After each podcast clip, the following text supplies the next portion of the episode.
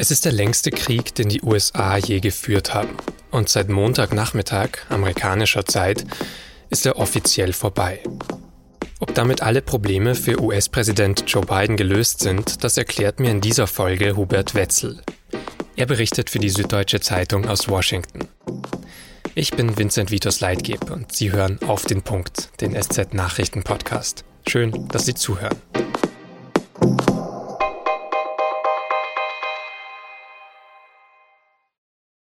Nach 20 Jahren Einsatz in Afghanistan bleibt unter anderem dieses eine Foto von gestern Nacht. Es ist grün eingefärbt, weil es offenbar durch ein Nachtsichtgerät aufgenommen wurde. Und obwohl es unscharf ist, erkennt man darauf gut einen amerikanischen Soldaten. Er hat eine Waffe in der Hand und geht eine Rampe hinauf. Der Mann, das ist der Kommandeur der 82. Luftlandedivision der US-Armee. Und laut US-Militär ist er der letzte amerikanische Soldat, der afghanischen Boden verlässt. Kurz darauf sagt Kenneth McKenzie in einer kurzen Videoschalte mit Journalistinnen und Journalisten,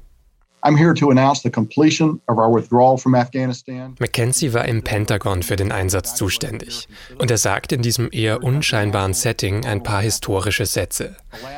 Der amerikanische Militäreinsatz in Afghanistan hat offiziell am 30. August 2021 um 15.29 Uhr Ostküstenzeit geendet.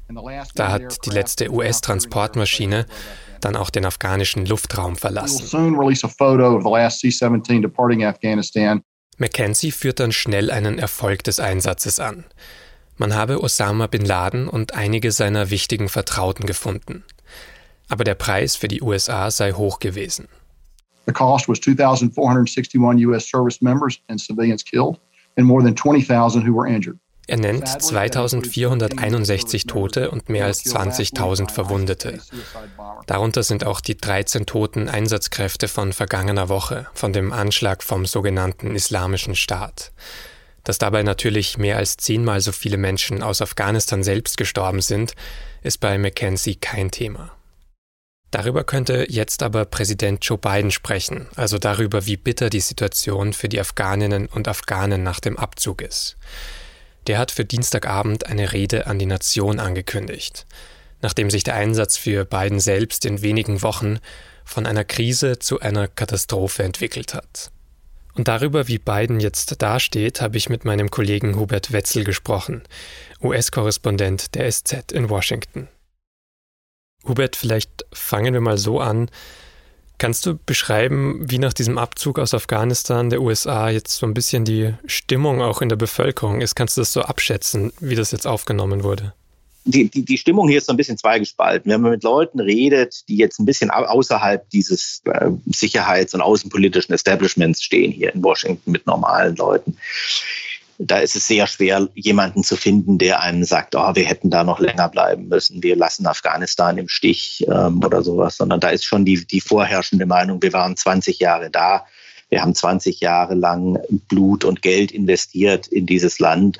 Insofern glaube ich, da ist eine große Erleichterung zu spüren. Gleichzeitig ist das, was wir in den letzten zwei Wochen gesehen haben, dieses Chaos, das Leid am Flughafen, diese Flucht, die man da gesehen hat, natürlich nichts, was die Leute begrüßen. Das ist völlig klar. Insofern sind die Bilder aus, aus Kabul, die wir gesehen haben in den letzten zwei Wochen, in politischer Hinsicht erstmal schädlich und, und eigentlich verheerend für, für Biden. Und es, es, es kratzt an seinem Ruf, ein kompetenter ähm, Politiker zu sein, ganz klar. Also das ist so eine etwas zwiegespaltene Haltung, denke ich mal. Aber hatte Joe Biden denn überhaupt äh, so viel Spielraum? Also es wird ja immer wieder zitiert, dann dieser Deal, den die Trump-Regierung schon mit den Taliban geschlossen hatte, ähm, aus dem Biden dann womöglich gar nicht mehr so gut raus konnte oder bei dem er keinen Spielraum eben mehr hatte. Oder siehst du das anders? Es ist sehr schwierig, rückblickend zu sagen, das wäre möglich gewesen. An dieser Weggabelung hätte man einen anderen Weg einschlagen können.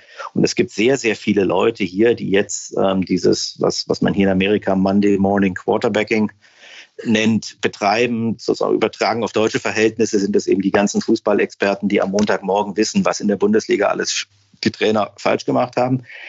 Ja, bestimmte Entscheidungen hätte man anders treffen können. Aber an der grundsätzlichen Lage, dass, die, dass der Krieg militärisch nicht zu gewinnen war, hätte er nichts ändern können. Und natürlich hätte man vielleicht diesen Abzug jetzt kompetenter organisieren können. Man hätte vielleicht früher anfangen können, Leute auszufliegen. Man hätte da, ich weiß es nicht, Sammelpunkte einrichten können. Aber das ist alles auch, das hat man ja gesehen, mit großen militärischen Risiken verbunden. Wir haben es gesehen, die Amerikaner brauchten äh, um die 5000 Mann um Kabul den Flughafen zu sichern. Ja, wenn man sich jetzt vorstellt, sie hätten das Flugfeld in Bagram auch noch sichern müssen und vielleicht einen Sammelpunkt in der Stadt für amerikanische Staatsbürger und Ortskräfte, dann wären das 15.000 Mann gewesen. Ja? Und, und äh, nichts hätte garantiert, dass nicht das, was dieser Anschlag, den wir letzte Woche gesehen hätten, nicht an allen diesen Orten auch passiert wäre. Also insofern ist es sehr schwierig, rückblickend zu sagen, das wäre möglich gewesen. An dieser Weggabelung hätte man einen anderen Weg einschlagen können. Am Ende ist es eine Abwägungssache und Biden trägt eben nicht nur die Verantwortung für das Leben Ameri äh, afghanischer Ortskräfte, sondern er trägt auch die Verantwortung für das Leben amerikanischer Soldaten. Es heißt ja jetzt auch aus, aus den Regierungskreisen in den USA, diese militärische Mission, diese, dieser militärische Einsatz ist jetzt vorbei, jetzt beginnt eine diplomatische Mission. Es sind ja faktisch auch noch 200, 300 US-Bürgerinnen in Afghanistan.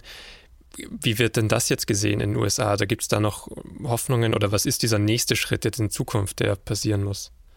der Biden hat gestern in seiner Erklärung, die er gestern Abend rausgegeben hat, angedeutet, dass ein Grund war, warum er sich an die Abzugsfrist 31. August gehalten hat, dass er nicht die Taliban provozieren wollte, gegen diese Amerikaner vorzugehen. So klang es durch zumindest. Und ich glaube, dass schon die Hoffnung in Washington ist, dass diese Amerikaner in den nächsten Wochen doch relativ unbehelligt raus dürfen und die Taliban einsehen, dass es für sie auch keinen Sinn macht, die jetzt ähm, an die Wand zu stellen, ganz salopp gesagt ja, oder ganz brutal gesagt.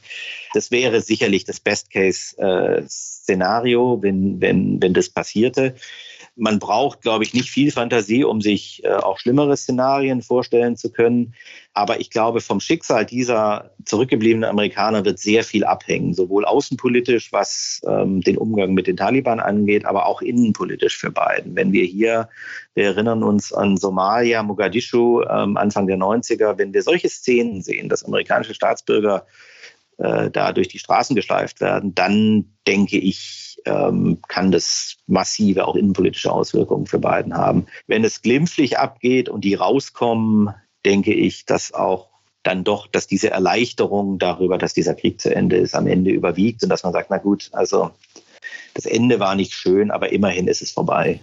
Er wird heute Abend ja auch eine Rede an die Nation halten ähm, sich nochmal an, an die BürgerInnen in den USA wenden, erwartest du dann genau diese Botschaft sozusagen? Also das, das Ende war nicht ideal, alles andere als ideal, war Chaos, aber es ist jetzt vorbei. Ich glaube schon, ja. Das ist eigentlich das, seine Haltung, die er in den letzten äh, Tagen durchweg vertreten hat. Ich nehme an, dass er, dass er an der Entscheidung abzuziehen, dass er da keine Zweifel wird, äußern wird. Und dann wird man sehen, was er eben zu den zurückgebliebenen Amerikanern zu sagen hat, ob er da die, die Taliban warnt, zum Beispiel gegen diese Leute vorzugehen, ob er sagt, wir arbeiten weiter daran, sie rauszuholen. Das wird man dann, wird man dann abwarten müssen. Ich könnte mir schon vorstellen, dass da sehr viel hinter den Kulissen im Moment auch läuft weil du es auch schon angedeutet hattest, vielleicht ganz zum Schluss nochmal auch die außenpolitische Bedeutung für Biden. Vielleicht denkst du, er ist außenpolitisch jetzt durch dieses chaotische Ende des Kriegs auch ein bisschen angeschlagen oder wird da irgendwie mit Konsequenzen zu kämpfen haben? Äh, ich glaube, es gibt zwei Möglichkeiten. Es gibt sicherlich einmal bei den Gegnern der USA oder Rivalen bei China und Russland, glaube ich schon, dass man mit großem Interesse da guckt und sich das anschaut und sagen, die, die, die Schwächung äh, der, der, der Vereinigten Staaten da sicherlich auch mit einer gewissen Genugtuung sieht. Ich glaube, dass aber bei vielen Verbündeten der USA, glaube ich, schon der Schock relativ tief sitzt, dass sowas passieren konnte, dass eine so inkompetent äh, durchgeführte Aktion passieren konnte. Man hatte sich da, glaube ich, von der beiden Regierung deutlich mehr versprochen. Das kann sich aber auch wieder geben. Das ist ja nicht das erste Mal, dass die Amerikaner ähm, auf diese Art und Weise aus einem Land verjagt wurden. Ja, das war in Beirut Anfang der 80er so, das war in Somalia Anfang der 90er so. Das passiert, aber das ändert letzten Endes nichts daran, dass die USA immer noch die größte und stärkste Militär- und Wirtschaftsmacht der Welt sind, letztlich. Vielen Dank für deine Einschätzungen. Ja, gerne. Das war Hubert Wetzel in Washington. Und was Biden genau bei seiner Rede sagt und wie die einzuschätzen ist, dazu finden Sie danach natürlich auch aktuelle Berichte auf sz.de. Bundeskanzlerin Angela Merkel hat sich im Wahlkampf bisher ja eher zurückgehalten.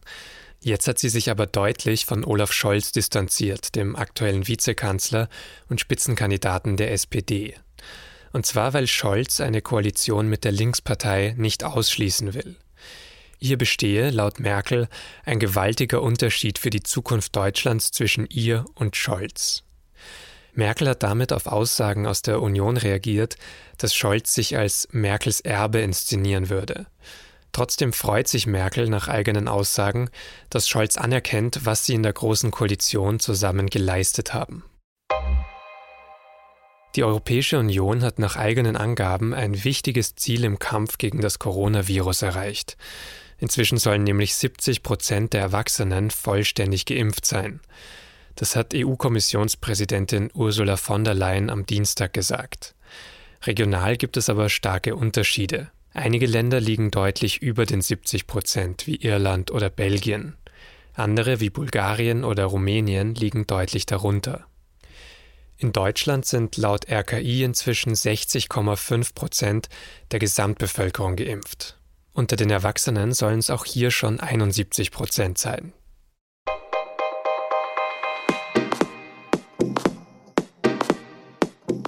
Der Afghanistan-Einsatz geht zu Ende. Und das ist auch das Thema von mehreren Texten in der SZ am Mittwoch und auf sz.de. Mein Kollege Daniel Brössler begleitet im Moment zum Beispiel den Außenminister Heiko Maas durch Usbekistan, Tadschikistan und durch Pakistan. In einer großen Reportage schreibt er über den verzweifelten und letztlich wohl vergeblichen Versuch von Maas, irgendwie noch für ein besseres Ende für deutsche Ortskräfte zu sorgen. Redaktionsschluss für Auf den Punkt war 16 Uhr. Vielen Dank fürs Zuhören und bis zum nächsten Mal.